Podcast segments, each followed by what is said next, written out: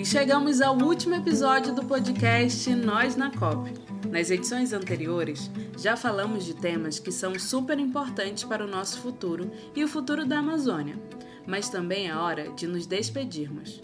Não sem antes apresentarmos um balanço da COP28 e da importância da COP30, que vai acontecer numa cidade da Amazônia brasileira, Belém do Pará. Eu sou Thais Silva e esse é o Nós na COP um podcast feito por nós, para nossa gente. Um especial desenvolvido com o apoio da DW Academy e projeto Saúde e Alegria, financiado pelo Ministério Federal das Relações Externas da Alemanha. Episódio 5. A COP30 vai ser em Belém? Bom, como a gente falou no primeiro episódio, a COP28 aconteceu em Dubai, uma cidade dos Emirados Árabes Unidos, país do Oriente Médio conhecido por ter uma economia baseada no petróleo. Não à toa, o presidente da COP foi o sultão Al-Jaber, que é chefe da empresa petrolífera estatal do país. Uma tremenda contradição combater combustíveis fósseis junto de quem ganha dinheiro com isso, não é mesmo? Pois é, mas antes de falar de petróleo, um dos principais inimigos de quem realmente quer combater as mudanças climáticas, vamos falar sobre os pontos positivos dessa COP.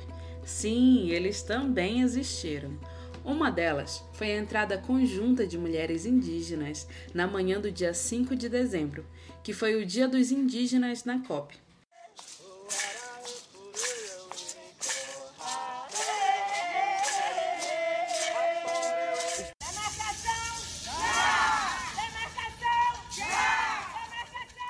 Ação contou com a presença da ministra dos Povos Indígenas do Brasil, Sônia Guajajara, e a presidenta da FUNAI, a Joênia Wapichana.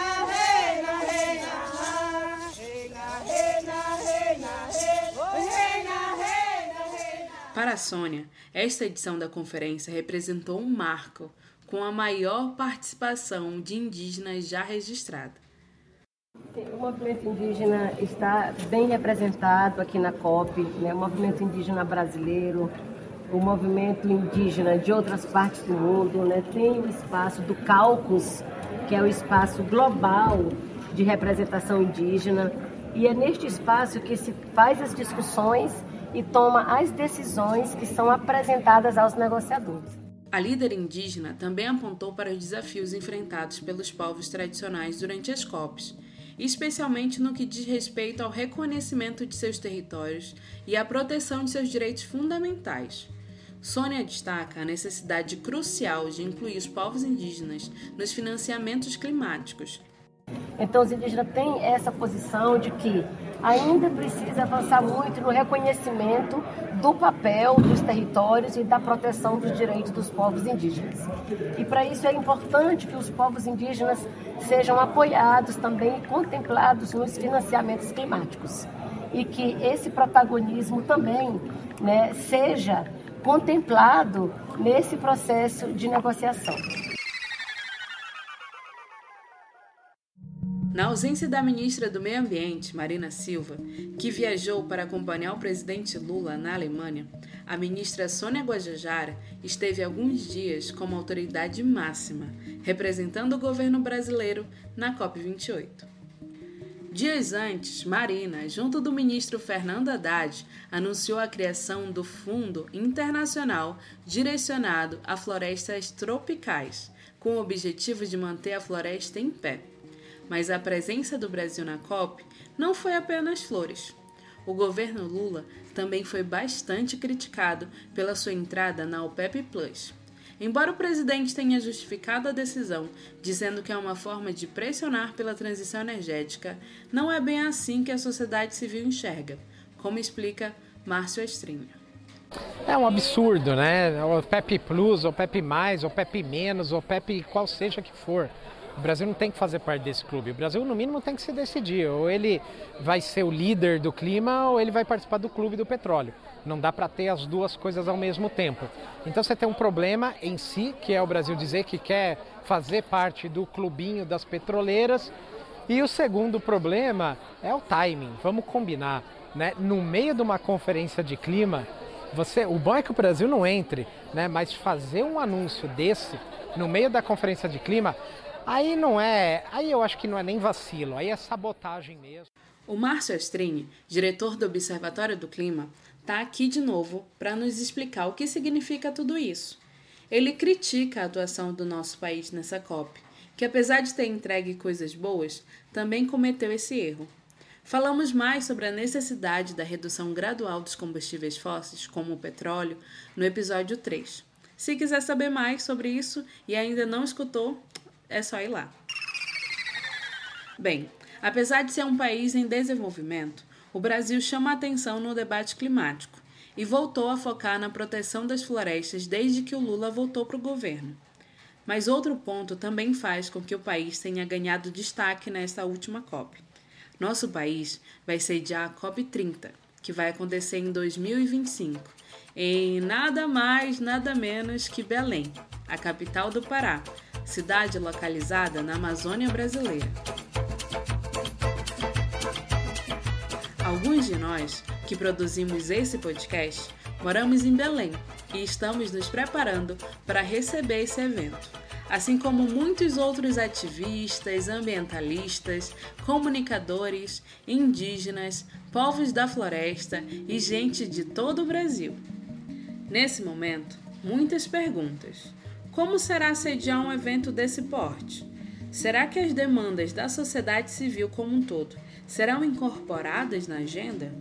E quem mora e vive na Amazônia vai ter mesmo lugar nessa COP? Vamos ser ouvidos pelos governantes de outros países? Tony Manchineri é coordenador da COIAB, a coordenação das organizações indígenas da Amazônia Brasileira. Ele contou como os indígenas presentes na COP28 se encontraram para pensar juntos sua participação na COP30. Nessa COP agora a gente reuniu e definimos com outros né, é, outros parentes da América Latina e do Caribe, né, que a Cineia Wapichana vai ser essa nossa representante né, a COP 30 que vai acontecer no Brasil, né, presidir o cálculo dos povos indígenas. O cálculo é importante que ele é um elo entre os debates que as, os povos indígenas das sete regiões do, do, do mundo fazem e levam para a presidência da COP, né? da, da, da, da UNFCC. Né? É, a participação nossa aqui da COIAB, sua rede de organizações, foi muito importante porque, a partir da nossa participação, nós conseguimos fazer incidência em vários temas, né? ligado ou ao clima, ligado à adaptação, mas também sobre o conhecimento dos povos indígenas. Então, por isso que é importante né, a, a participação né, dos povos indígenas da COIAB também de apresentar todos os trabalhos que nós estamos fazendo né, em nossas terras, é, na Amazônia, no novo estado da Amazônia. Né? Uma questão que preocupa os movimentos sociais e ativistas que aguardam a COP30: a realização de manifestações. Um exemplo foi a proibição da Cúpula dos Povos na COP28. A cúpula é um evento paralelo tradicionalmente realizado pela sociedade civil organizada.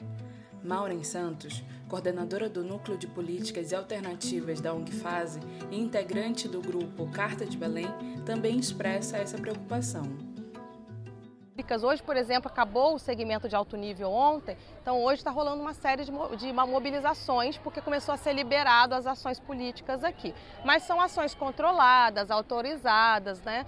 E, e por serem dois países que têm um nível de liberdade, para dizer um mínimo, muito fechado, é, a gente não conseguiu fazer, por exemplo, uma cúpula do lado de fora que geralmente é o que a gente sempre faz né, nessas COPs, as chamadas cúpulas dos povos, ou eventos de coalizões paralelas, que acabam organizando atividades da sociedade civil e pressiona para fora também para dialogar com a sociedade, porque muita gente não está aqui dentro.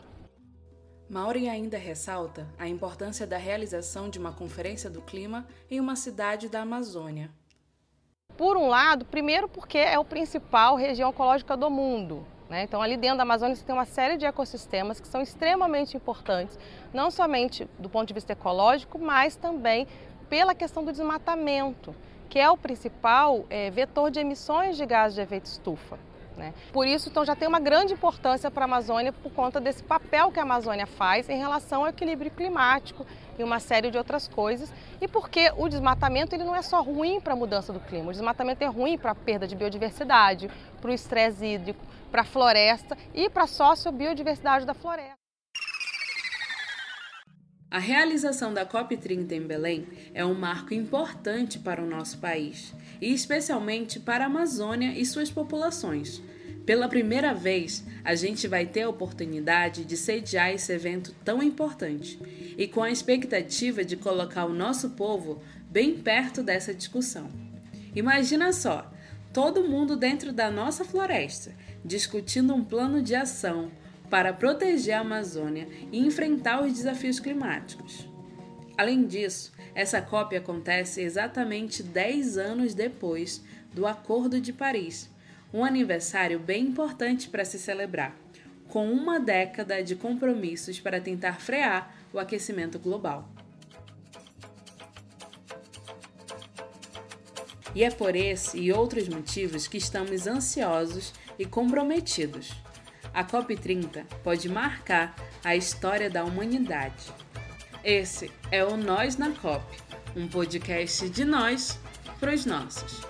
Obrigada por chegar até aqui com a gente. Nos vemos em Belém, na COP30. Direção: Luísa Celente e Matias Cop. Edição: Ângelo Matson Tupinambá e Raiba Niwa. Pesquisa: Camila Sampaio, Luísa Celente e Darlon Neres. Entrevistas: Vitória Mendes, Thais Silva e Mari Tupiaçu. Roteiro: Maikson Serrão, Camila Garcês e Elitiel Guedes.